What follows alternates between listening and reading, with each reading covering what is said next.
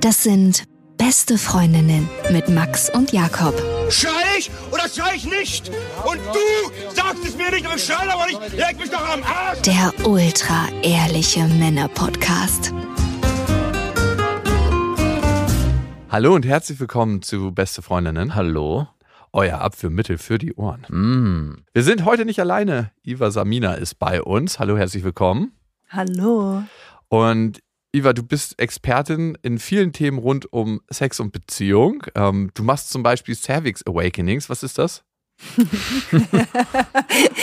ich äh, arbeite gerne mit dem Gebärmutterhals, weil Ah, der okay. Gebärmutterhals ähm, unser Lustzentrum ist. Vergessen wir manchmal, ne? Viele sind so richtig auf der Klitoris drauf, aber gerade der Gebärmutterhals äh, scheint das äh, Lustzentrum zu sein. Warum ist das so? Ja, das ist eine gute Frage. Es ist ein bisschen, warum, warum schenkt die Klitoris so viel Lust und Freude? Weil sie will, dass wir uns fortpflanzen. So einfach ist So einfach ist das. Ja, das will wahrscheinlich der Gebärmutterhals auch, dass wir uns Ah, gut. Die arbeiten fortpflanzen. halt so zusammen. Das heißt, wie findet so eine Cervix Awakening Session statt? Also wie können wir unseren Cervix awakenen? Yay. Ähm, ich versuche das mal wirklich kurz und knackig zu halten. Ähm, viele Gebärmutterhalse sind ähm, total ähm, verpanzert. Eine Verpanzerung findet statt, wenn Schmerz, Stress, Trauma in den Körper gekommen ist. Also die halten die Emotion. Ja, das hält oftmals die Emotion oder Schmerz oder Trauma. Das heißt, diese Erfahrung, die wir erlebt haben, ist in Zeit und Raum wie eingekapselt. Und dieses Empfinden ähm, einer, einer verpanzerten Stelle, es ist oftmals ein Stechen, wie so, wenn jemand mit einer Nadel reinpiekst oder ein Brennen oder ein Ziehen. Und die letzte, äh, letzte Station einer Verpanzerung ist das Taubsein. Und viele Zervixen sind komplett taub. Das heißt, viele Menschen mit Gebärmutter, Zervix sind nicht wirklich achtsam mit ihrem Organ. Das ist oft eine unachtsame Penetration, zu heftiges Stoßen, vielleicht eine traumatische Geburt, vielleicht ähm, das Einsetzen der Spirale, vielleicht eine Abtreibung, vielleicht sexueller Missbrauch. Also es können viele unterschiedliche Dinge sein, die dazu führen. Und damit arbeite ich unter anderem, dass das wieder rausgeholt wird aus dem Körper, dass die Energie wieder frei fließen kann und die Menschen eben wieder ja, Lust und, und Ekstase mit diesem Organ erfahren, über dieses Organ erfahren können. Okay. Weswegen wir eigentlich zusammengekommen sind, ist das Thema Vulva-Watching. ne? ähm, ich würde trotzdem ganz gerne nochmal zum Thema Cervix kommen. Hältst du nicht so viel von der Spirale als Verhütungsmittel oder geht es eher darum, diese achtsame einzusetzen, damit sie keine, kein Cervix-Trauma hinterlässt? Yeah, das ist eine große Frage, weil ich weiß, ich habe selber auch drei Kinder und ich weiß, wie es ist, wenn man sagt, so, ich, ich, ne, ich, ich will wirklich auf Nummer sicher gehen und kein Ja. Kind mehr haben. Und, ähm, und es kann sich wirklich gut anfühlen, zur Spirale zu greifen, weil es einem ein sicheres Gefühl gibt. Ähm, gleichzeitig glaube ich, mit der Erfahrung, die ich gemacht habe, unsere Gebärmutter ist ein, wie soll ich sagen, es ist wie ein heiliges Organ. So ein Emotionszentrum auch? Es ist unser Kraftzentrum. Mhm. Es ist der Eingang zu allem, was ist. Es ist der Eingang zum, wie zum Universum. Ist wirklich Was ist bei groß. Männern das Pendant dazu? Der Anus? Ah, Ich habe es noch nicht gefunden. Die Männer haben das einfach nicht. Die Männer haben das einfach nicht. Und ich glaube, ich glaube eigentlich, ne, außer, außer ein Baby gehört da nichts rein. Und, ähm, und gleichzeitig, wenn sich aber eine Frau dazu entschließt, das einfach vielleicht eben bewusst zu machen, mit der Gebärmutter zu kommunizieren und sie mit ins Boot zu Hey, holen. da kommt gleich ein Metallstück, was richtig äh, in dich reingedreht wird. Nein, ich will nicht. Ähm, wir müssen da durch, weil ich möchte nicht mehr, dass du befruchtet wirst. Ähm, naja, ich werde ja auch nicht direkt befruchtet, sondern das Ei in mir wird bef so, ein Dialog meinst du? Naja, also ich kenne Frauen, die dann wirklich gesagt, ähm, ja, die wirklich mit der Gebärmutter in Dialog gegangen sind und gesagt haben, hey, ich, ne, ich sehe gerade keinen anderen Weg Mhm. und ich bitte dich einfach um deine Unterstützung. Und ich kenne auch Frauen, die sehr gelitten haben, weil die Gebärmutter, in, äh, weil die Spirale in der Gebär Gebärmutter war und die eben mit der Gebärmutter in Dialog gegangen sind und die meinten, es hat sich plötzlich verändert und diese Symptome, Beschwerden sind weggegangen. Ich glaube, es wird schwierig, meiner Frau zu erklären, dass sie mit ihrer Gebärmutter reden soll. Ich dafür Ja. ist sie nicht offen. Sie hatte nämlich auch genau das Thema mit der Spirale, dass sie die eingesetzt hat und von vielen Freundinnen gehört hat, dass es halt überhaupt nicht schlimm ist, es tut nicht weh, das ist Das ganz tut easy. höllisch weh, habe ich von Genau. ganz vielen Frauen Ja, gehört. und Es, sie hat es halt- kann sehr weh Kann, also und sie war auch so, sie hat die sofort wieder abgesetzt, weil das bei ihr so gepiekst und geziept hat und sie war so empfindlich, dass sie die dann, sie hat dann auf die Signale ihrer Gebärmutter gehört und gesagt, ich nehme die Yeah. raus. Also, ich finde das sehr spannend, ne, dieses, dieser Dialog mit sich selber. Ne? Mhm. Da ähm, glauben ja ganz, ganz viele nicht dran. Ja, ich kann nicht leugnen, dass es mir auch erst jetzt gerade, wenn ich es höre, schwer gefallen ist, da nicht irgendwie kurz zu schmunzeln Ja. und zu sagen, hey, äh, was ist denn hier los? Und vor fünf Jahren hätte ich noch gesagt, krasser Bullshit, den du gerade Genau. erzählst. Und ja, und ich kann das auch nachvollziehen. Ich habe das früher auch gedacht. Und ich kommuniziere aber selber auch viel mit meiner Gebärmutter. Und es ist ein bisschen, und ich weiß, das hört sich manchmal komisch an, aber es ist ein bisschen wie, unsere Gebärmutter ist wie unser inneres Orakel. Und manchmal, wenn ich nicht weiter weiß, gehe ich mit meiner Gebärmutter in Kontakt und ich bekomme in der Regel immer eine Antwort. Das ist ganz, ganz spannend. Das ist wie so aus der Tiefe heraus plötzlich sickert eine Antwort an die Oberfläche. Und ich kenne auch Hebammen, die fordern Frauen während der Geburt auf, wenn es einen Geburtsstillstand gibt oder Komplikationen, was auch immer, dieses Hey, rede mit deiner Gebärmutter, sag ihr, sie darf loslassen. Und bei vielen hilft das. Mhm. Wir sind, und das vergessen wir, glaube ich, manchmal, ja eh den ganzen Tag im Dialog mit uns. Und wir können definieren, wie wir diesen Dialog führen wollen. Also, weil es findet eigentlich den ganzen Tag durch unsere Glaubenssätze ein unbewusster Mhm. Dialog, ein unterbewusster Dialog mit uns statt. Meist auch nicht positiv. Meist auch nicht positiv. Ne? Wir sind äh, Sehr oft nicht positiv. evolutionär darauf ausgelegt. Unsere Gesellschaft formt uns, unsere Eltern, unsere Prägung, unsere Erziehung formt uns dazu, diesen Dialog zu gestalten. Und wenn wir heute erlernen, anders in Dialog mit uns zu sein und vielleicht auch für Frauen mit ihrer Gebärmutter, und es ergibt auch Sinn, wenn wir so die Welt in Schichten betrachten, dass das auf jeden Fall ein Kraft- und Energiezentrum ist, weil da entsteht Leben. Ne? Also dann äh, kann das ein Bewusstsein dafür erschaffen und Bewusstsein schafft meistens Veränderung. Wenn wir ein Bewusstsein für etwas haben. Unser Körper verändert sich ja, weil er ganz oft uns äh, ein Signal geben will. Hey, hier läuft gerade was nicht ganz so. Und wenn wir unser Bewusstsein, unsere Aufmerksamkeit darauf richten, können sich Prozesse und Dinge verändern. Ich bin dazu gekommen, mehr an sowas zu glauben, als ich eine Hypnoseausbildung zum Beispiel gemacht habe. Mm. Weil Hypnose ist ja eigentlich nichts anderes, als ein Bewusstsein auf etwas Bestimmtes zu richten Ja. und dadurch auch aufzulösen und zu lösen. Ist genauso wie mit äh, Emotionen und Gefühlen. Wenn Mhm. wir unser Bewusstsein da nicht raufrichten und Gefühle als das nehmen, was sie sind, nämlich Signale, die uns Hinweise geben zu unseren Bedürfnissen, Mhm. ähm, kommen wir so ein bisschen von der Strecke ab. Also bin ich total bei dir. Ähm, ich glaube, viele Leute halten das für Humbug, aber äh, sollen sie. Sollen sie. Ja, können sie auch, können sie auch. Und die das nicht für Bock halten, ähm, denen hilft es oft weiter. Viel Spaß bei dieser Folge. So. Wie, wie ist es denn bei diesen Cervix Awakenings? Wir sind aber auch echt gleich straight hier Ja, ja. eingestiegen. äh, das ist auf jeden Fall eine Schocktherapie. ähm, wie ist denn das bei diesem Cervix Awakening? Wie viele Frauen, weil du es gerade beschrieben hast, haben denn diesen Panzer? Also würdest du sagen, das kann man irgendwie generalisieren, dass es da sehr viele gibt, die sich dessen gar nicht bewusst sind? Oder Ich würde sagen, ein Großteil der Bevölkerung. Mhm. Es gibt sogar Gynäkologen, die sagen, es ist total normal, dass eine Frau im Gebärmutterhals nichts fühlt. Das ist anatomisch so gemacht. Mhm. Und ich behaupte, wenn ein Gynäkologe sowas sagt, dann ist das absoluter Bullshit. Dann weiß der überhaupt gar nicht Bescheid. okay. Ja, gut, manche Gynäkologen wissen auch nicht Bescheid. Also schon allein, dass wir immer so kalte Metallgeräte da einfach so reinschieben, zeigt ja auch, dass es da gar nicht so ein richtiges Einfühlen gibt. Also so, äh, teilweise ist es ja ein Umgang, der da gepflegt wird, wo ich mir denke, so, das muss sich verdammt unangenehm anfühlen. Ich merke es ja selber, wenn ich zum Urologen gehe, also äh, wie der mit meinem Lachs rumhantiert. Ja. Es ist so, ich habe äh, einen Abstrich gemacht vor, weiß nicht, ähm, anderthalb Jahren und er hat einfach das Ding da reingeschoben. So, jetzt mal kurz einatmen und ich so, was passiert? Und dann bam, war das Ding da drin. Und dann ähm, war es schon maximal schmerzhaft und dann hat er gesagt, und jetzt beginnt der schmerzhafte Teil. Und ich dachte so, ey, der schmerzhafte Teil war es schon. Und dann hat er ähm, mit diesem Stäbchen in meine Harnröhre rumgerührt. Und klar, manche Sachen gehen nicht anders, manche Sachen müssen so sein, aber es findet ja schon so man kann auch mit ein bisschen mehr Einfühlvermögen da an die Sache herangehen. Definitiv. so ein Ablenkschmerz. Ich äh, hau dir eine Ohrfeige, damit du das unten nicht spüren musst. Aber genau das, dieses Einfühlungsvermögen und diese Taubheit rund um die Gebärmutter. Es ist klar, wenn wir nicht fühlen, dass alles in uns taub wird. Ne? Und ähm, irgendwo werden Emotionen gespeichert. Ich habe äh, eine ganz, ganz krass interessante Erfahrung dazu gemacht. Ey, wir werden hier richtiger Spiri-Podcast, ne? Mhm. Merkst du es gerade? Ja, ich merk's. Ich halt mein, muss mein, mich ganz doll an meinem Kristall festhalten. halt dich mal an deinem Kristall weg fest, bevor hier der äh, Boden unter deinen Füßen weggezogen wird. Ähm, ich habe so eine ähm, also ein Emotional Release gemacht, so hieß das, im Jakobsweg. Stimmt. Und der meinte dort, dass eine ganz krasse Verpanzerung über meinem Herzen äh, ist. Ja. Und es gibt viele ähm, indigene Kulturen, die arbeiten mit Drucktherapie. Das heißt, ähm, wir können wahrscheinlich über ähm, Gespräche mit der Cervix diese Sachen lösen, aber auch über Massagen. Ne? Ja, mit der Druck, also eine Diamoring Session. Also übrigens, by the way, eine Verpanzerung können wir überall am Körper haben. Ja. Überall am Hals, äh, äh, an der Harnröhre, am Anus, am Fuß. Da hatte ich keine Verpanzerung, weil es hat höllisch wehgetan.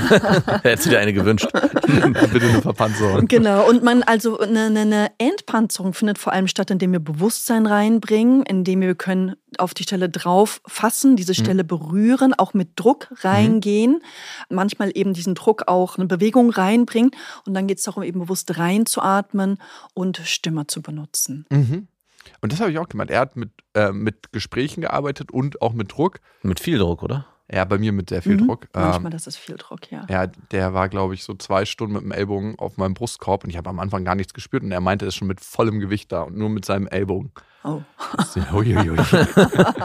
da musste erstmal so eine kleine Ruine weggeräumt werden.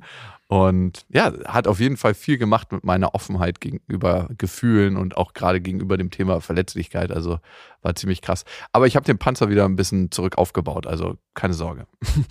Nein. So, jetzt nochmal zum Cervix Awakening. Gibt es da Feedback von den Frauen, wie sie sich danach fühlen und mit einer wachen, was wäre die Übersetzung mit einer wachen Gebärmutter? Erleuchteten. Erleuchtet. Erleuchteten. Ja, die Gebärmutter Ja. ist ja die ganze Zeit erleuchtet, nur manchmal verdecken wir das Licht. Ah, okay. Wenn, äh, naja, es ist so ein bisschen, ne, es hört sich immer an, als würde ich sofort an die Cervix dran gehen und sofort mit der Cervix arbeiten. Aber ich sehe uns immer wie so, wie Zwiebeln, ja. Eine Zwiebel hat viele, viele, viele, viele Schichten. Und ich fange immer gerne mit der äußersten Schicht an. Und die äußersten Schicht sind oftmal, äh, ist oftmals ähm, Grenzen. Klare Kommunikation. Und damit fangen wir an zu arbeiten. Und dann arbeiten wir uns vor langsam ins Zentrum. Und ähm, und klar kriege ich da auch immer wieder Feedback mit, wow, ne, ich merke, wie ich nicht gut auf mich geachtet habe, wie ich habe über meine Grenzen gehen lassen.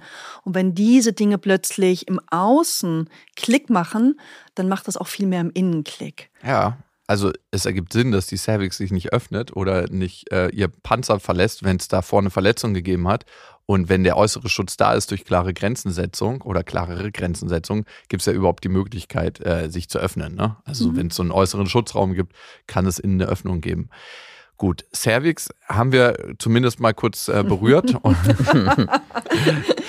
Ähm, jetzt hin zum Vulva-Watching. Du bietest an, ähm, in Seminaren, in Workshops, dass Frauen zusammenkommen und ihre Vulva, wie wir sagen, Punani beobachten. Wozu eigentlich? Also, äh, weil ich kenne das nicht bei Männern, da gibt es nur das Ritual Kekswichsen. Ja. Das ist was anderes. Das habe ich aber noch nie zum Glück gemacht. Ich auch noch nicht. ähm, Ja, das würde ich jetzt auch sagen. Na, ich würde sagen. du leckst dir gerade den Mund so komisch. Nein, aber was ist das? Oder wie kam es auch dazu, dass du dich da so, einen- so einen Kurs angeboten hast? Mhm. Ähm, wie es dazu kam, ist im Endeffekt meine eigene Geschichte, dass ich selber gemerkt habe, oh, ich habe ein Thema mit meinen Genitalien, da ist total viel Scham, Verurteilung, Angst, vielleicht nicht schön genug oder oh, riecht das? Also all so ein, so ein Mindfuck. Und ich hatte wunder, wundervolle Lehrer, die mich durch verschiedene Prozesse geführt haben und ich gelernt habe, diese Angst und Scham und Verunsicherung abzulegen. Und dann habe ich irgendwann gemerkt, oh, ich bin gar nicht der einzige Mensch mit Vulva, dem es so geht. Da gibt es noch ganz schön viel andere Frauen, die auch hadern. Und dann habe ich das so im kleinen Kreis angefangen, habe gesagt, hey, lass uns einfach mal zusammenkommen. Und auch gerade im Kreis von Frauen, ich merke, da atmen viele Frauen auf, weil sobald ein Mann da ist, ist oft dieses, oh, jetzt, ne, jetzt wird was gefordert oder jetzt hat es sexuell zu werden. Äh, Im Kreis von Frauen ist es oft ein, ein, ähm, diese Sexualisierung ist nicht im Raum und da findet schon oft Entspannung statt. Und dieses andere zu bezeugen uns selber bezeugt zu werden, ist sehr, sehr, sehr kraftvoll. Und viele Frauen bringen ihre Themen mit. Ich habe einen religiösen Hintergrund. Das war sehr streng bei mir zu Hause mhm. mit dem Thema Nacktheit, Sexualität. Oder ich hatte einen sexuellen Missbrauch. Oder ähm, also viele sehr berührende Geschichten, die mir aufgearbeitet wurden, haben plötzlich den Raum, ähm, ja, doch den Raum gesehen zu werden und nochmal gefühlt zu werden. Mhm. Und das ist nicht einfach, wir ziehen uns aus und sagen, guck mal, da ist sie, Hallo. es ist wirklich so ein, so ein Prozess. Es ist immer eine kleine Gruppe und mhm. eine Frau davor gehen und es geht wirklich darum, alles bewusst zu fühlen. Die Angst, die Scham, die Unsicherheit. Und ich leite die Person dahin durch mhm. und irgendwann, wenn sie bereit ist, kann sie eben ihre Beine öffnen und die anderen Frauen dürfen gucken. Und wer näher kommen möchte, darf immer fragen, darf ich näher kommen? Und dann darf man sich vor die Vulva setzen und einfach mal gucken. Und das ist wunderschön, einfach mal zu gucken, ohne mhm. irgendeine Absicht dahinter. Es muss mhm. jetzt sexuell werden oder wir müssen jetzt irgendwas untersuchen oder so. Und auch nichts bewerten. Und auch nichts bewerten. Einfach so zu schauen, was macht das mit mir, wenn ich diese Vulva sehe. Mhm. Und und Vulven, die sind wirklich energetisch sehr stark. Also viele Frauen sitzen davor und sind wirklich wie so fast berauscht. So ein mhm. Wow, eine starke Energie hier, eine starke Ausstrahlung. Und das ist manchmal ein bisschen, als wäre man im Museum und als würde man sich so ein Gemälde anschauen. Ganz viele Frauen fangen plötzlich an, Dinge zu beschreiben. So ein Wow, das schaut so und so aus. Und dann kommt die nächste und sagt, oh, das sehe ich auch. Und dann sitzen so. die anderen und sagen, wow, stimmt, jetzt sehe ich das auch. Manchmal so, da ist ja ganz viel Leben drin. Mhm. Oder ja, also eigentlich wurde ja die letzten 10.000 Jahre versucht, ähm, auch speziell von Männern, weibliche Sexualität zu kontrollieren mhm. und damit auch die Vulva hinter Schloss und Riegel zu packen. Mhm. Weil das kraftvollste auf der Welt ist die Vulva. Äh, könnte man so sagen. Ne? Lachs und Vulva, ich würde das mal Auge an Auge äh, stellen. Und die Gebärmutter. Und die Gebärmutter. Die gehört für mich so ein bisschen dazu, aber du hast vollkommen recht. Und ähm, eigentlich hilfst du den Frauen zurück, zu ihrer eigenen Stärke zu kommen, in dem Moment, wo sie zu ihrer ähm, Vulva kommen. Könnte man das so sagen? Ja, ja, das kann man so sagen. Also viele von uns haben irgendwann im Laufe des Lebens ihre Kraft und Macht an den Außen abge abgegeben, mhm. weil jemand komisch geguckt hat, weil jemand was Komisches gesagt hat, mhm. weil warum auch immer. Und in dem Moment, wo wir unsere Kraft und Macht an den Außen abgeben, fangen wir an, uns selber klein zu machen. Und in dem Augenblick, und ich, und ich finde das ganz wichtig, dass wir anfangen, das alle zu verstehen, in dem Augenblick machen wir uns kontrollierbar und manipulierbar. Mhm. Und wenn wir uns diese Kraft zurückholen, ist mir doch scheißegal, was andere über meine Vulva denken. Mhm. Ich bin fein mit ihr. Mhm. Ähm, ich muss auch nur eigentlich Zeit mit ihr verbringen. Ja. Alle, alle anderen äh, müssen das ja nicht. Ja, ja genau. Und in dem Moment ähm, hole ich mir meine Kraft und Macht zurück und bin eben nicht mehr kontrollierbar und nicht mehr manipulierbar. Und das ist so, so, so kraftvoll. Und es wirkt auch tatsächlich im Umkehrschluss viel, viel attraktiver. Das ist das Krasse. Ne? In dem yeah. Moment, wo ich in meiner Kraft bin und ähm, unabhängiger, wirke ich nach außen attraktiver. Ich meine, das darf nicht das Ziel sein, weil dann sind wir wieder in der Abhängigkeit. Da beißt sich die Katze in den Schwanz, aber trotzdem, das ist äh, der Umkehrschluss daraus. Für mich ist immer die Frage, ist das absolut möglich oder ist das in Teilen möglich? Weil wir sind ja am Ende auch soziale Wesen. Manipulation kann ja nur stattfinden, weil wir darauf evolutionär getrimmt sind, in der Gruppe zu funktionieren. Das heißt, können wir uns komplett unabhängig machen oder ist es eher ein Hin zu mehr Unabhängigkeit? Ah, also ich meine, naja, also ganz ohne Manipulation funktioniert dieses Leben nicht. Tiere manipulieren, Pflanzen manipulieren, Babys manipulieren. Ne? Das ja. ist Teil. Männer äh, manipulieren. Manchmal Quatsch. Außer Max und Jakob. Teil, Teil des Überlebens. Mhm. Ne? Mhm. Aber ja, genau, wenn wir dann eben anfangen, als erwachsene Menschen unbewusst in diese Manipulation zu gehen, dann bekommt es was sehr, sehr Ungesundes. Mhm, mhm. ähm, und ich denke, das ist nicht förderlich. Okay, also es geht darum, eine, eine andere Basis zu schaffen. Lass uns doch nochmal in diesen Vulva-Watching-Prozess gehen. Also ähm, du schaffst ein Bewusstsein und du schaffst auch eigentlich eine Ebene, wo die Frauen erstmal ihre Gefühle zu ihrer Vulva zulassen können und ja. ein Stück weit auch überhaupt fühlen können. Weil ganz oft, wenn wir sowas wie Scham spüren, wenn wir sowas wie Angst spüren, dann sind wir ganz schnell raus aus dem Gefühl. Wir sind ja dann ganz woanders und sagen, nee, nee, äh, das hier bitte nicht. Ich mach mal lieber wieder die Beine zu und ziehe mir doch einen längeren Rock an oder was auch immer. Ne? Und setzen dann die Maske auf mit. ja, genau. Mhm. Oder mache Dinge vielleicht auch, die ich gar nicht möchte. Das g- kann ja auch passieren, weil ich bestimmte Grenzen nicht setze, ähm, weil ich bestimmte Themen für mich nicht gerade habe. Wie geht's denn weiter? Also wie geht's denn mit der Beobachtung weiter? Gibst du dann auch so eine Art Leitfaden an die Hand, dass man das öfter machen kann, sich mal mit dem Spiegel hinsetzen oder wie kann ich mir das vorstellen? Naja, je nachdem, wer kommt und was für Prozesse vor Ort stattfinden, gebe ich manchmal Hausaufgaben auf oder wir machen noch eine geführte Meditation. Und nachdem wir das Vulva-Watching beendet haben, ich arbeite immer noch mit einer professionellen Fotografin zusammen, die sitzt mit im Raum, fängt dann das Fotoshooting an, dass jede Frau ihre Vulva fotografiert bekommt. Nahaufnahmen oder mit Gesicht? Und Nahaufnahmen ohne Gesicht. Okay. Und Das dass sie Trick. wirklich nochmal ähm, dann ihre Vulva auf diesem Foto sehen kann. So schaue ich aus. Ah. Das ist wahnsinnig schön. Und dann bringen alle Frauen immer noch Sachen mit Federn und Perlen und Obst und was auch immer. Und dann geht es darum, ne, wenn deine Pussy sich schmücken könnte, wenn sie sich anziehen könnte, wie würde sich anziehen, wie würde sich schmücken. Und das ist super schön zu beobachten, wie dann plötzlich die ganzen Vulven mit Blütenblättern und Federn und so weiter geschmückt werden. Und dann wird es nochmal Also zelebriert. tatsächlich geschmückt. Ja, die werden dann draufgelegt und die Ah. Fotografin geht um und macht dann Lustig. Fotos von den geschmückten Vulven. Und das ist wirklich, Festivalwulven. ja, so, ja, tatsächlich so ein bisschen. Manchmal schon. Und Okay. das ist wunderschön. Und von, ne, und das ist so, dieser Workshop geht vier Stunden lang. Und am Anfang kommen viele sehr, sehr verklemmt und sehr eng und eher in der Kontraktion und ängstlich. Und oh Gott, und wie geschieht mir hier? Und nach vier Stunden rennen die meisten nackt durch die Gegend, sind total happy und glücklich mit ihrem Körper und ähm, ja, und es wird gefeiert. Celebration. Krass, ne? Ich, ich muss gerade darüber nachdenken, dass es sowas für Frauen gibt. Ich Ja. habe noch nicht einmal gehört, dass es sowas für Männer Ja, gibt. ich wurde schon gefragt, ob ich sowas für Männer machen Ah, das kann. muss ein Mann machen Ja, das habe ich dann auch gesagt, das muss ein Mann machen. Ja. Und dann habe ich angefangen rumzufragen, wer könnte das machen.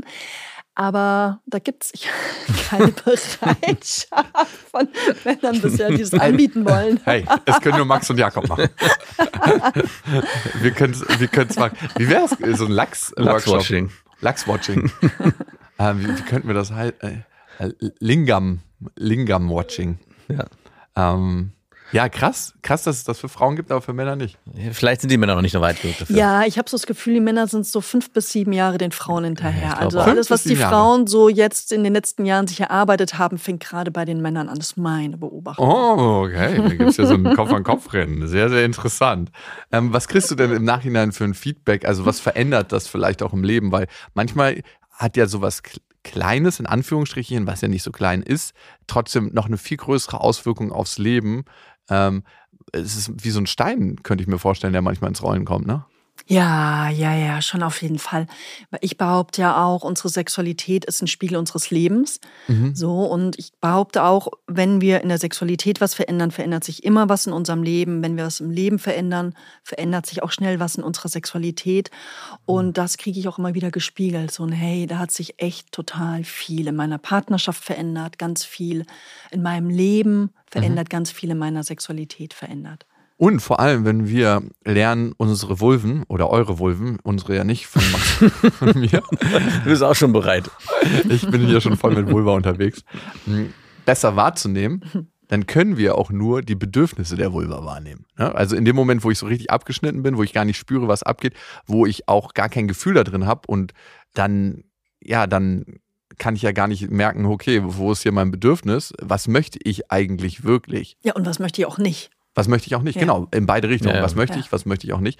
Und das Krasse ist, also äh, ich habe es selber auch schon erlebt, d- das mit dieser Taubheit, ne, auch beim Sex, manche, und das darf ja auch sein, ne, nichts äh, Wertendes daran, ich habe manchmal das Gefühl, dass gerade Frauen, die nicht so gut im Kontakt mit ihrer Vulva äh, slash Gebärmutter sind, so krass harten Sex wollen, um überhaupt was zu spüren. Mhm. Ähm, das ist richtig, richtig anstrengend, Mann. Das ist die eigentlich auch Ah, so das ist bei, bei Männern ja genauso. Ja, stimmt. ja, na Ne? klar. Die, die Sensibilisierung des Wir haben uns Penises. über Jahre taub gemacht mit Pornos, also. Ja. Ähm, Die Ertaubung durch Pornos, das ist der neue Buchtitel. Ja, daran musste ich auch gerade denken, ne? Diese, dass der Pornokonsum an sich natürlich gar nicht den Raum öffnet für sowas für Männer, wenn die sich eigentlich nur mit solchen Sachen betäuben. Ne? Dass man sich dem gar nicht so richtig auch stellen kann, was da eigentlich los ist, wenn man sowieso immer nur eine klare Vorstellung hat, ich will das und dann auch nur so und nur so hart. Wie langweilig auch, ne? Ja, genau. Und das, was, was du auch genau, was du aufgemacht hast, diesen großen Raum, was ist eigentlich da mit, was damit zusammenhängt und das Universum und das kein Mann oder viele Männer würden, glaube ich, überhaupt gar nicht auf die Idee kommen, das dem so viel Raum zu geben oder das so beizumessen. Und deswegen eigentlich hatte ich mich auch gefragt, gibt es da auch Klar, der, die Antwort wäre auf einen Kurs für Männer, aber eigentlich müssten an so einem Kurs indirekt auch Männer mitnehmen oder zumindest in irgendeiner Form auch. Ja, ich habe angefangen, Ah. ein, ein Training, ein Ja. Online-Training für Männer auszuarbeiten, wo wir genau damit arbeiten. Hoffentlich im Januar kommt der raus. Ah, okay. Wo, weil ich merke, so die Männer sind bereit, die Ja. wollen auch. Und es ist oft dieses schneller, weiter, besser. Ja. Und dieses, ja, aber die meisten haben die, die, die Basis überhaupt Genau. noch gar nicht verstanden. Und ich gehe wirklich nochmal komplett zurück zur Basis. Das kleine Einmaleins, das muss sitzen. Und dann geht auch schneller, weiter, höher, besser. Und dann kann man auch erst an die Vulven ran. Also den genau. Vulvenführerschein. nimm, Eigentlich schon. nimm uns doch mal mit. Hier. Das ist schön. Ja, der Hast, Vulva-Führerschein. hast du überhaupt deinen Vulva-Führerschein gemacht? Ganz viele Männer sollten Vulva-Führerschein ja, machen. Eigentlich wirklich. Äh, Vulva-Führerschein, so heißt die Folge ab Ja. jetzt.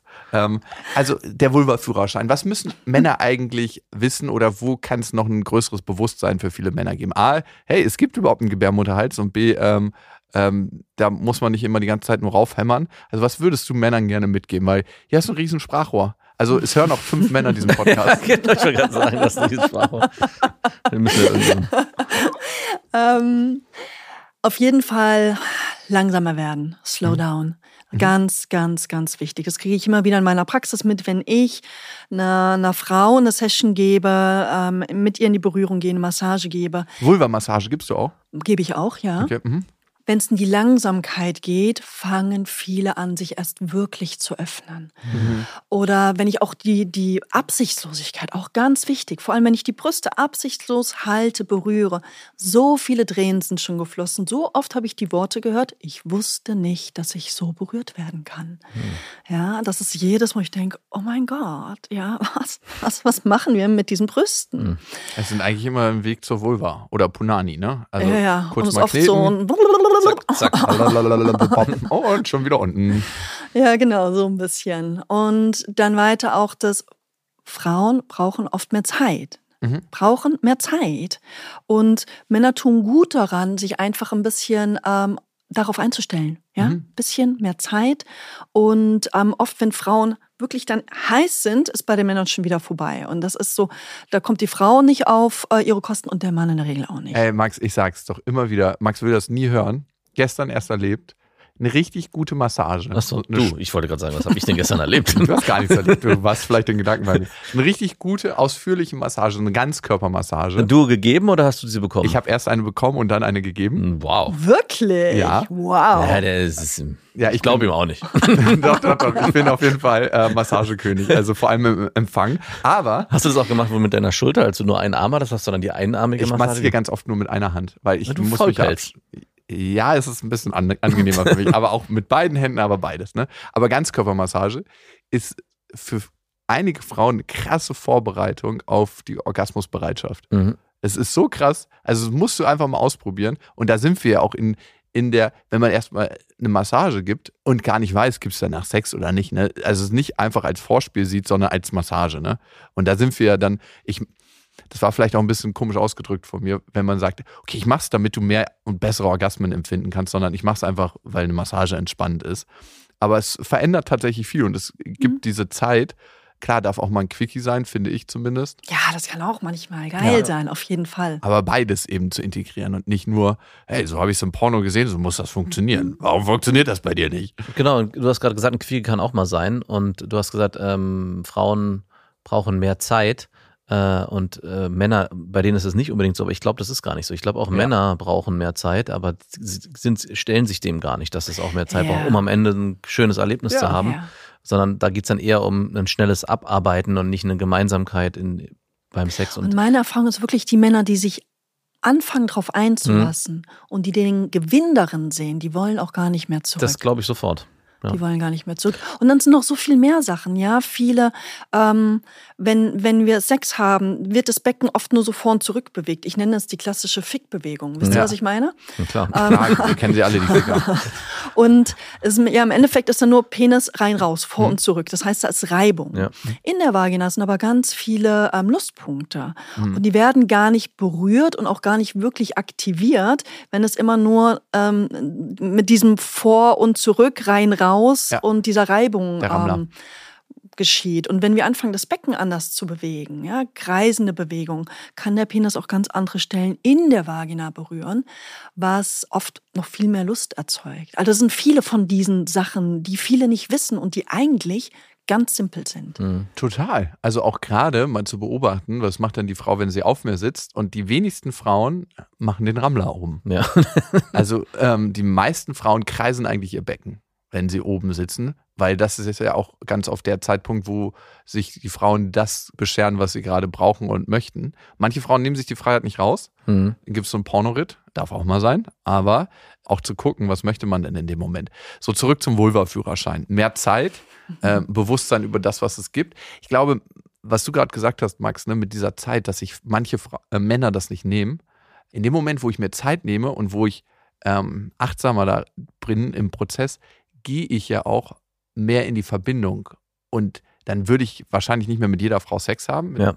Und es kommen ganz viele, vielleicht auch unangenehme Gefühle auf, Ja. Unsicherheiten, schmiert mir der Lachs ab, was Mhm. passiert. Und deswegen schnell, schnell eigentlich über die Gefühle rüberbügeln, die ich habe. Ich Ja, habe performt, ja, ich bin fertig. auf jeden Fall. Okay, Vulva-Führerschein, wie geht's weiter? Was ist die nächste Prüfung für uns? Ja, lernen, ähm, tiefer, bewusster zu atmen. Das wird auf jeden Fall die Ejakulation beeinflussen. Lernen auch ähm, die Ejakulation zu kontrollieren und die auch von dem Orgasmus zu separieren. Das sind zwei Paar Schuhe, gehören nicht zusammen. Wird für viele jetzt gerade mindblowing sein. Also Ejakulation und Orgasmus gehören nicht zusammen. Das heißt, Trockenorgasmus geht. Geht. Ist aber Trainingssache. Ist Trainingssache. Ah, verdammt. Alles ist Training. Ja, also wir nehmen manchmal den psychologischen und den physiologischen Teil raus im Training. Das ist aber leider auch so. Ne? Das ist auch alles Trainingssache. Also wir denken mal so, ja, beim Sport ganz klar Training, äh, beim Lernen, wenn wir neue Dinge lernen, ganz klar Training, aber emotional Verhalten, physisches Verhalten, Sexualität. Sexualität, äh, das lernen wir einfach so. Ähm, das kommt irgendwie mit der Muttermilch. Ja. Natürlich auch Training. Logisch. Okay. Vulva-Führerschein, Prüfung 6. Äh, wie geht's weiter? Ja, lernen, das Becken neu zu bewegen. Auch zu schauen, ähm, viele gehen in die Sexualität, weil sie ähm, den Orgasmus haben wollen und eben diese Ergebnisoffenheit, ne? den Orgasmus mal rauszunehmen. Was bleibt denn dann noch? Und das ist ein ganz spannendes Feld. Viele kriegen dann total viel Angst. Dieses, oh Gott, jetzt habe ich keinen Orgasmus mehr haben. Was machen wir denn? Und eigentlich, wenn wir uns immer auf den Orgasmus fokussieren, dann ist das Spielfeld ziemlich klein. Du hast es von Max ja auch gesagt, ne? Dieses, dass wir dann gar nicht so viel Spielraum haben Ja. und weil wir drücken eigentlich immer die gleichen Knöpfe Mhm. und dann fangen wir an, die gleichen Sextapes abzuspulen und dann wird auf den Orgasmus zugaloppiert. Und wenn wir den mal rausnehmen und ähm, schauen, was bleibt dann noch, dann bleibt das Feld der unbegrenzten Möglichkeiten. Und dann gibt es so viel Neues zu entdecken, immer und immer und immer wieder. Und ich behaupte immer, da fängt die Freude und der Spaß erst wirklich an. Weil wir ja dann tatsächlich beim Sex im Moment sind und Ja. nicht auf dem Weg zum Orgasmus. Ja. Ja, stimmt. Ergibt Sinn. Ähm, ich glaube tatsächlich, wenn das alle machen würden, dann würden wir mit viel weniger Leuten Sex haben. Weil wir dann auch eigentlich wahrscheinlich in Verbindung gehen müssten mit den Leuten. Und wir müssten ja auch äh, vor allem in Verbindung sein. Sonst sind ja viele nur Mittel zum Orgasmus. Ja, wir müssen uns dafür auch Zeit nehmen. Und Zeit hat man nicht, äh, wenn man, keine Ahnung, pro Woche drei Partner, unterschiedliche Partner hat. Und Voll. Mittel zum Orgasmus, ja, ich behaupte, dass die meisten in unserer Gesellschaft Sex konsumieren. Wie Ja, eine Kippe, genau. wie, wie eine Tasse Kaffee, wie irgendeine Substanz. Sex wird Guilty konsumiert. as charged. ich muss, nicht gut, dass du es gesagt hast. Sonst hättest du es bei mir gesagt. Ne?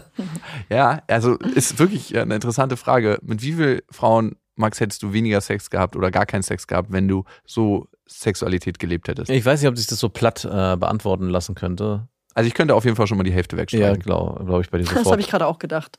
Aber wahrscheinlich schon, genau. Also wenn ich, wenn ich sage, hey, das, wenn, das, wenn ich das, den Fokus da wegnehmen würde, dann wäre es die Hälfte gewesen. Bei dir? Ja, oder vielleicht sogar noch weniger. Ich glaub, Ja, kann man- vielleicht sogar noch weniger. Vielleicht sogar noch weniger. Weil man vielleicht auch länger mit den Frauen, mit denen man sich dann Genau. eingelassen hätte, auch äh, Sexualität gelebt hätte. Genau. Weil in dem Moment, wo ich was lebe, was nur so den Zweck hat, einen schnellen Orgasmus zu erleben, ist es ja am Ende auch wahnsinnig unbefriedigend. Ja, weil der Konsumgedanke dann auch weggehen würde. In dem Moment, wo du vor allem den Fokus darauf hast, ist ja die Sache eigentlich erledigt in dem Moment. In dem Moment, wo du mit der Frau dann geschlafen hast, ist der Konsum getätigt und was bleibt dann eigentlich noch? Ne? Und dann muss man eigentlich gucken, okay, gehe ich jetzt in Beziehung, will ich noch mehr? Äh, und wenn man das schon vorher gemacht hätte und diesen Konsumgedanken man heuer ausblendet, dann würde auch da nicht so eine schnelle Befriedigung stattfinden. Aber das Gehirn, und das ist ja das Schöne, äh, lebt ja vor allem von Kontrasten. Darum ist es auch okay, dass wir das mal gelebt haben. Und vielleicht auch noch immer leben. Sonst könnten wir auch gar nicht die Schönheit im anderen sehen. Aber ich musste da auch gerade dran denken, in der Partnerschaft ist es ja auch sehr ähnlich, weil du mich ja auch oft fragst, wie oft habt ihr Sex? Und ich antworte darauf, ja, manchmal haben wir sehr viel Sex und manchmal kann es auch sein, dass wir ganz wenig Sex haben über einen längeren Zeitraum. Und das hat sich natürlich über die letzten zehn Jahre so eingependelt. Und so ein bisschen, glaube ich, hat, oder was heißt, das hat auch damit zu tun, dass man sich gegenseitig auch gewähren lässt und Raum gibt und Zeit nimmt oder eben Zeit nimmt oder eben die Zeit gerade nicht da ist. Jetzt will ich nicht sagen, dass wir hier diese ganzen Dinge, die du beschreibst, äh, jedes Mal beachten. Ich glaube, ich habe da auch noch viele Bausteine, Bausteine, äh, Punkte für mich gefunden. Aber trotzdem, wenn ich das so im Großen betrachte, ist es und wie ich mit, mich mit meiner Frau begegne, hat es auch, spielt es auch damit rein. Ich glaube, ich in einer langen Partnerschaft sich da auch den Raum zu geben. Es gibt mal Momente, wo man halt nur Quickies hat und dann gibt es Momente, wo man sich viel Zeit nimmt für Sex und dann gibt es auch mal Phasen, wo man sehr viel Leerlauf hat, weil man einfach aufeinander keine Lust hat und auch das gerade nicht so eine Rolle spielt, weil vielleicht andere Dinge im Alltag einen zu sehr äh, einnehmen oder man einen anderen Fokus hat oder vielleicht andere Dinge auch interessieren, finde ich in dem Ganzen auch sehr spannend. Hm. Du lenkst hier gerade von unserem Vulva-Führerschein. Entschuldigung, der gehört ja dazu. Ja, stimmt. Das ist Teil des Vulva-Führerscheins. Ja, genau. Nochmal zu dieser Beckenbewegung. Das hattest du gerade gesagt, eine andere Beckenbewegung lernen. Was heißt das für Männer ganz konkret? Ich arbeite gern mit der Beckenuhr. Mosche Feldenkreis, der hat viel mit dieser Beckenuhr gearbeitet. Mhm. Und genau, die habe ich auch übernommen. Und das damit heißt? Ähm, das Becken kreisen zu lassen. Man legt sich auf den Rücken und man fängt an, von 12 Uhr zu 1 Uhr zu 2 Uhr und so weiter kreisen zu lassen. Die eine Richtung in die andere Richtung. Was Oder die Beckenschaukel vor und zurück auf 6 Uhr, 12 Uhr. Dann irgendwann von 3 Uhr, 9 Uhr.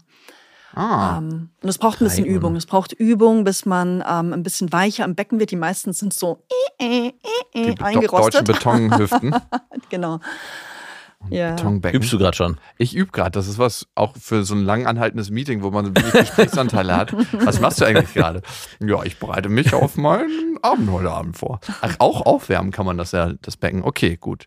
Gemerkt für unseren Vulvenführerschein. Was würdest du den Männern noch mit an die Hand geben? Also wir haben mehr Achtsamkeit, mehr Zeit, Bewusstsein, Wissen, ähm, zu gucken. Techniken? Techniken, ja. Präsenz, Präsenz ist so, so, so wichtig. Und so ziemlich jede Frau, die ich kenne, wünscht sich einen präsenten Mann. Einfach hm. wirklich präsent. Und die wenigsten Männer sind es. Mhm. So, das denke ich ist wichtig. Du sagst das so schnell, ne? Also Präsenz, für viele ist das super abstrakt. Was ist das überhaupt? Und wie kann ich das?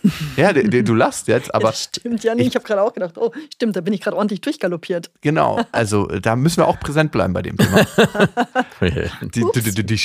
Nein, die Frage ist, ne, also eins, wenn ich nicht präsent in meinem eigenen Leben bin, wie kann ich dann präsent gegenüber einer Frau sein? Das ist das. Mhm. Und das heißt Präsenz. Äh, wie kann ich das üben? Und was heißt das? Was bedeutet das in der Partnerschaft, im Kontakt mit einer Frau oder in der Sexualität? Also wenn ich jetzt einfach mal von mir rede, mhm. ich merke, ich habe manchmal, ne, das sind viele Emotionen und ich bin ja ein zyklisches Wesen und die verändern sich auch gerne mal äh, während eines Monats mal bin ich gut drauf und mal nicht so, mal äh, bin ich ganz weich und zart und mal bin ich mal kratzbürstig und wild. Und ich wünsche mir einfach einen Mann, der da ist, das nicht persönlich nimmt und der mhm. auch nicht das Gefühl hat, ich, oh, ich bin jetzt schuld oder ich muss da jetzt was reparieren und ich bin verantwortlich dafür, sondern der mich einfach sein lässt, wie ich bin und mich so annehmen kann, wie ich bin. Einfach da ist, präsent mit dem, was ist. Mhm. Das ist, glaube ich, die größte Aufgabe für Männer im Kontakt mit Frauen, weil ganz, ganz viele Männer, und ich kann das für mich selber auch sagen, fühlen sich ein Stück weit verantwortlich für die Gefühle der Frau. Ja. Und da ist der Ursprung Mega von ganz, ganz unattraktiv. Mega unattraktiv. Dankeschön. ja, da muss man auch sagen, da hat nicht selten emotionaler Missbrauch in der Kindheit stattgefunden. Ja, das kann ähm, sein, ja. Also den Ball können wir gleich in die Frauenwelt zurückpassen. ähm, nein, ähm, Max und ich haben das für uns rausgefunden. Ne? In dem Moment, wo uns unsere Mütter auch für das Rauslassen ihrer Emotionen benutzt haben in der Kindheit, wo eigentlich gar nicht so wirklich der Ort dafür war. Ne? Wenn, Max, wir haben da ein paar Sachen rausgefunden für uns. Ja. Ähm, ich kann für mich sagen, dass ich mich immer noch äh, ganz lange und immer weniger aber dafür, aber immer noch in Teilen für die Emotionen meiner Ex-Freundin, für die Emotionen meiner Mutter verantwortlich fühle.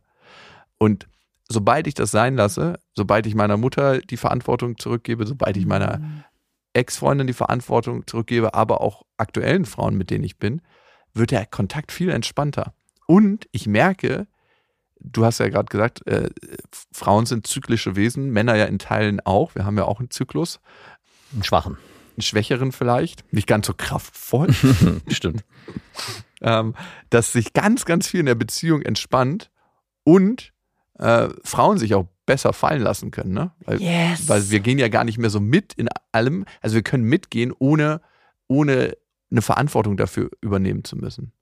Ja, es ist auch eine äh, Sache, die meine Frau mir mal irgendwann gesagt hat, dass sie, wenn sie sich dann mal entschuldigt, hat, irgendwann hat sie sich mal nach so einem Streit oder so nach einer Auseinandersetzung nicht wirklich entschuldigt, aber sie hat das nochmal erklärt und auch nochmal gesagt, lass mich doch einfach mal so sein. Das ist auch gar nicht so schlimm, wenn ich mich dann so aufrege oder so übertrieben reagiere. Das hat dann auch gar nichts mit dir zu tun. Du musst da auch nicht in irgendeiner Form dann darauf so stark reagieren. Äh, Und das war sehr, sehr äh, befreiend, das nochmal zu wissen. Stimmt, sie hat recht, ich muss da gar nicht immer irgendwie in Aktion treten, sondern ich darf sie auch einfach mal in ihrer Wut lassen oder in ihrem Ärger oder auch in ihrer Freude oder was es auch immer für eine Emotion dann ist, die dann vordergründig sich zeigt. Ich bin nicht immer derjenige, der dann drauf anspringen muss. Ja. Und was ich ganz viele Jahre falsch gemacht habe oder äh, vielleicht äh, war mein Verhalten nicht ganz so hilfreich für die, ähm, für die Situation. Ich habe immer versucht, eine Lösung anzubieten. Immer so, ah, das können wir dann doch so machen. Oh, auch mega unattraktiv. Ja. Oh, oh, oh. Ganz, ganz unattraktiv. Also wirklich ganz, ganz schlimm. Und was hat's gemacht? Ähm, es hat der Frau immer das Gefühl gegeben, die Emotion darf gar nicht sein gerade. Ne? Also Mhm. immer so, äh, eigentlich, und ich bin ja auch nicht in Kontakt mit der Frau, weil ich das Gefühl gar nicht haben möchte, was die Frau gerade hat. Und einfach zu sagen, okay, das ist jetzt da und das ist auch in Ordnung und damit zu sein, ähm, ist auf jeden Fall ein Gamechanger für mich gewesen. Also für mich hat es dazu geführt, dass ich immer meine Mutter substituiert habe. Ja, und du hast es ja gerade auch wieder äh, gut lernen dürfen, dass dieses Emotionstagebuch, was du mit deiner Mutter führen solltest, auf Wunsch deiner Mutter, die hat sich gewünscht, dass er, also sie, äh, weil sie kein, so wenig Kontakt hat, ihrer Meinung nach mit ihrem Sohn, dass sie gemeinsam ein Tagebuch führen. Und du hast ja ganz klar gesagt, nein, möchte ich nicht. Früher wärst du wahrscheinlich darauf angesprungen. Ja. Also auch Abgrenzung zu lernen als Ja. Mann, ne? Also, ja, oder das Bedürfnis deiner Mutter halt nicht zu befriedigen. Und die Lösung wäre ja dann, okay, ich mach's dann. Ich trage hier Sachen ein, damit sie sozusagen befriedigt ist. ja, und durch die starke Prägung, die wir ähm, als Männer in der Mutterbeziehung mitbekommen haben und jeder in irgendeiner Form hat das mitbekommen. Ähm, wenn wir keine Mutter hatten, dann hatten wir irgendeine andere weibliche Bezugsperson. Das leben wir nach in den Beziehungen, die wir führen, ganz oft. Und sich daraus zu befreien, das können wir eigentlich in der Partnerschaft lernen. Also das ist das Geschenk, was wir in der Partnerschaft finden können, wenn wir es annehmen. Ja, wenn wir es annehmen und wir tun wirklich gut daran, diese Geschenke anzunehmen. Ja. Hm. Das kann auch einen in den Vulva-Führerschein. Ja, äh, ich, äh, apropos Vulva-Führerschein, ich glaube, wir sind jetzt schon ziemlich am Ende. Ich, mich würde nochmal interessieren, das passt ja vielleicht nicht rein, vielleicht müssen wir uns auch nochmal äh, separat machen, weil ich mich schon die ganze Zeit frage, ab welchem Punkt und vor allem wie würde man das in der kindlichen Früherziehung machen? Also wann, du hast ja selber drei Töchter, wir haben auch beide eine Tochter und hatten letztes Mal auch einen Gast da, der sich da auch klar zu geäußert hat. Aber gerade auch nochmal, wenn man jetzt dieses ganze Universum und die Kraft aufmacht und habe mit meiner Tochter so noch nie darüber gesprochen, sondern es ist auch da natürlich immer nur das Geschlechtsteil, was wir irgendwie benennen. Und klar, kannst, wir sind da sehr offen, du kannst dir das angucken, aber auch da nochmal, wie weit sollte man da auch schon und, und wann sollte man auch bewusst mit den Kindern darüber reden, was da eigentlich mit zusammenhängt und vielleicht auch, was da für eine Energie mit drin steckt. Wow, ja, das ist eine mega spannende Frage und auch eine ziemlich große Frage, Ja. finde ich. Ähm, also ich finde, das Beste, was wir tun können, ist ähm, ein gutes Vorbild zu sein. Mhm. Ja, einfach auch mal nackt durch die Wohnung laufen, beim Duschen auch die Tür offen lassen, wenn beim Schwimmen gehen auch den Badeanzug mal weglassen, dass es einfach was Natürliches ist. Dass Kinder auch von klein auf nackig durch die Wohnung rennen können, dass sie ihre eigenen Genitalien auch anfassen dürfen. Und ähm, Kinder sind ja sinnliche Wesen, ja. Und man kann ja bei Babys mit einem Penis ähm, schon auf Ultraschallbildern sehen, dass sie hin und wieder Erektionen haben. Mhm. Dann werden sie geboren und viele, viele Erwachsene wissen das gar nicht. Dann sind sie plötzlich total überfordert. Oh Gott, mein Baby hat eine Erektion. Mein Was mache ich denn jetzt notgeil. damit? Jetzt schon. Ja. ja, und das wissen viele überhaupt gar nicht, weil nicht darüber gesprochen wird. Und, und das zeigt ja, dass Kinder, ähm, und ich meine, ein Penis ist halt nach außen gestülpt. Eine Vulva Vagina, da sieht man das nicht, aber da werden die gleichen Prozesse ähm, vonstatten gehen, dass die ja schon sinnlich sind. Die sind einfach offen mit ihrem System, die lassen das, was da ist, durch sich hindurch fließen und erlauben sich die schönen Gefühle. Und, und kleine Kinder lieben es, nackt zu sein, die lieben es, ihre Genitalien anzufassen, die präsentieren sie auch gerne stolz mit, guck mal, großes Thema. Und dass wir da als Erwachsene lernen, einen gesunden Umgang mitzumachen. Weil wenn wir dann anfangen, in die Angst oder in die Scham zu gehen, das kriegen die sofort mit Ja, ja. und dann fangen die an, das zu übernehmen. Und dass wir ihnen eben beibringen, hör zu, das ist okay, was du machst. Mach's vielleicht nicht unbedingt auf der Straße oder Mhm. im U-Bahn-Schacht, sondern geh in dein Zimmer. So, ja, Mhm. Oder auch in der Wohnung, aber vielleicht, wenn wir unter uns sind, ne? Das ist auch. Ja, irgendwie so, dass man da Ja. einfach schaut, wie, wie können wir gemeinsam. Wo ist ein sicherer Rahmen genau, dafür und wo nicht? ne? Genau. Ja, das heißt also, worauf ich hinaus wollte, dieses Vulva-Watching, was du ja machst, was ja vor allem dann Frauen machen, die vielleicht auch ein Thema damit haben, um dann nochmal vielleicht neu zu erkennen, hey, das hier, ich brauche gar kein Thema damit haben, es ist alles gut, so wie es ist. Brauchst du das auch schon in irgendeiner Form in der Kindheit mit den Mädchen oder ist es einfach durch das Leben, wie du es gerade beschrieben hast, eh schon gegeben, dass sie einen natürlichen Umgang damit lernen? Oder muss da auch in irgendeiner Form, oder was heißt muss? Vulva-Watching for Kids, meinst ich das hört sich, ich wollte es nicht in du? ja, ähm, Also ich weiß, und das hat mich sehr berührt, ich, hab- ich koche manchmal eine Vulva-Creme. Ne? Die, die pflegt die Vulva ganz wunderbar. Mhm. was ist da so drin? verschiedene Heilkräuter. Das war ein Geheimnis. Lachscreme. Okay. Und äh, die habe ich einer Freundin geschenkt. Mhm. Und die Freundin ähm, hat auch regelmäßig ihre eigene Vulva damit eingecremt. Und irgendwann kam ihre Tochter an und hat gefragt, Mama, was machst du da? Und da war sie, weiß nicht, vier oder Mhm. so. Und dann hat die Mutter erklärt, was sie macht und hat der Tochter auch von der Creme angeboten. Dann haben sie immer regelmäßig angefangen, gemeinsam Ja. ihre Vulva einzucremen. Und damit hat die Tochter auch gelernt mit, ah, das sind die äußeren Lippen, die inneren Lippen, so schaut das aus, so fühlt sich das an. Ja. Und ich, das hat mich sehr berührt, dass über so eine einfache Sache so eine schöne Aufklärung stattgefunden hat. Nicht gekünstelt, nee, wie sagt man? Ja. Ja. gekünstelt? Ja, genau. Nicht, nicht, nicht schambehaftet, sondern einfach so aus der Situation heraus. Ganz, ganz easy. Und ich glaube, sie hat wirklich einen sehr schönen Umgang mit ihren Genitalien gelernt, die Ja, Kleine. genau. Also das wäre vielleicht nochmal eine Idee für Weihnachten, Vulva, Vulvencreme zu verschenken. Und An alle, an die ganze Familie. ne? ja, also bei mir gibt es ja genug äh, Frauen in der Familie. Ich bin ja von Frauen mein, den größten Teil meines Lebens sozialisiert worden. Wow. Eigentlich müsste auch noch so eine richtig gute Vulva-Massage mit in den Vul- Vulva-Führerschein. Ähm, ich glaube, das müssen wir nochmal wiederholen irgendwann. Mhm. Also wie behandelt man eine Vulva richtig? Äh, oder wie kann es sich auch gut anfühlen für eine Frau? Und wie fühlt es sich dann vielleicht auch am Ende für einen Mann ganz gut an, sobald er seine eigene Scham überwunden hat und der begegnet ist? Und ich glaube, beim Hören werden ganz, ganz viele, wenn sie bis hierhin durchgehalten haben, gespürt haben, oh, da habe ich Widerstand, da habe ich Scham, da, was labern die da? Ähm, es sind meistens so die eigenen Emotionen, Urteile, Vorurteile über das Thema. Und ich hätte safe vor zehn Jahren so eine, so eine Podcast-Folge nicht ausgehalten. Nee, ich auch nicht. Ja, aber es ist der Zeitgeist, sind immer mehr Leute jetzt bereit. Und das Schöne ist, ich biete ja auch Workshops dazu an. Ja. Wie berührt man einen, Penis, wie berührt man eine Vulva, eine Vagina. Und ich gebe auch eine Tantra-Massage-Ausbildung diesen Winter wieder. Ach wirklich? Wo Wie man lange dauert die? wirklich da reingehen kann. Wie gehe ich bewusst in den Kontakt, wie Aha. berühre ich, dass es eine nährende Berührung ist und nicht erst was zum Abgefertige. Ja. DJ Scratch.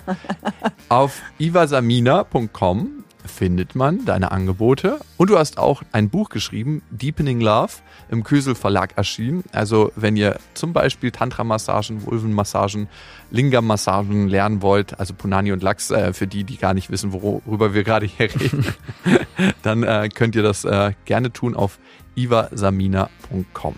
Danke, dass du da warst. Oh, Vielen ich Dank. danke euch auch. Es hat Spaß gemacht. Sehr schön. Super.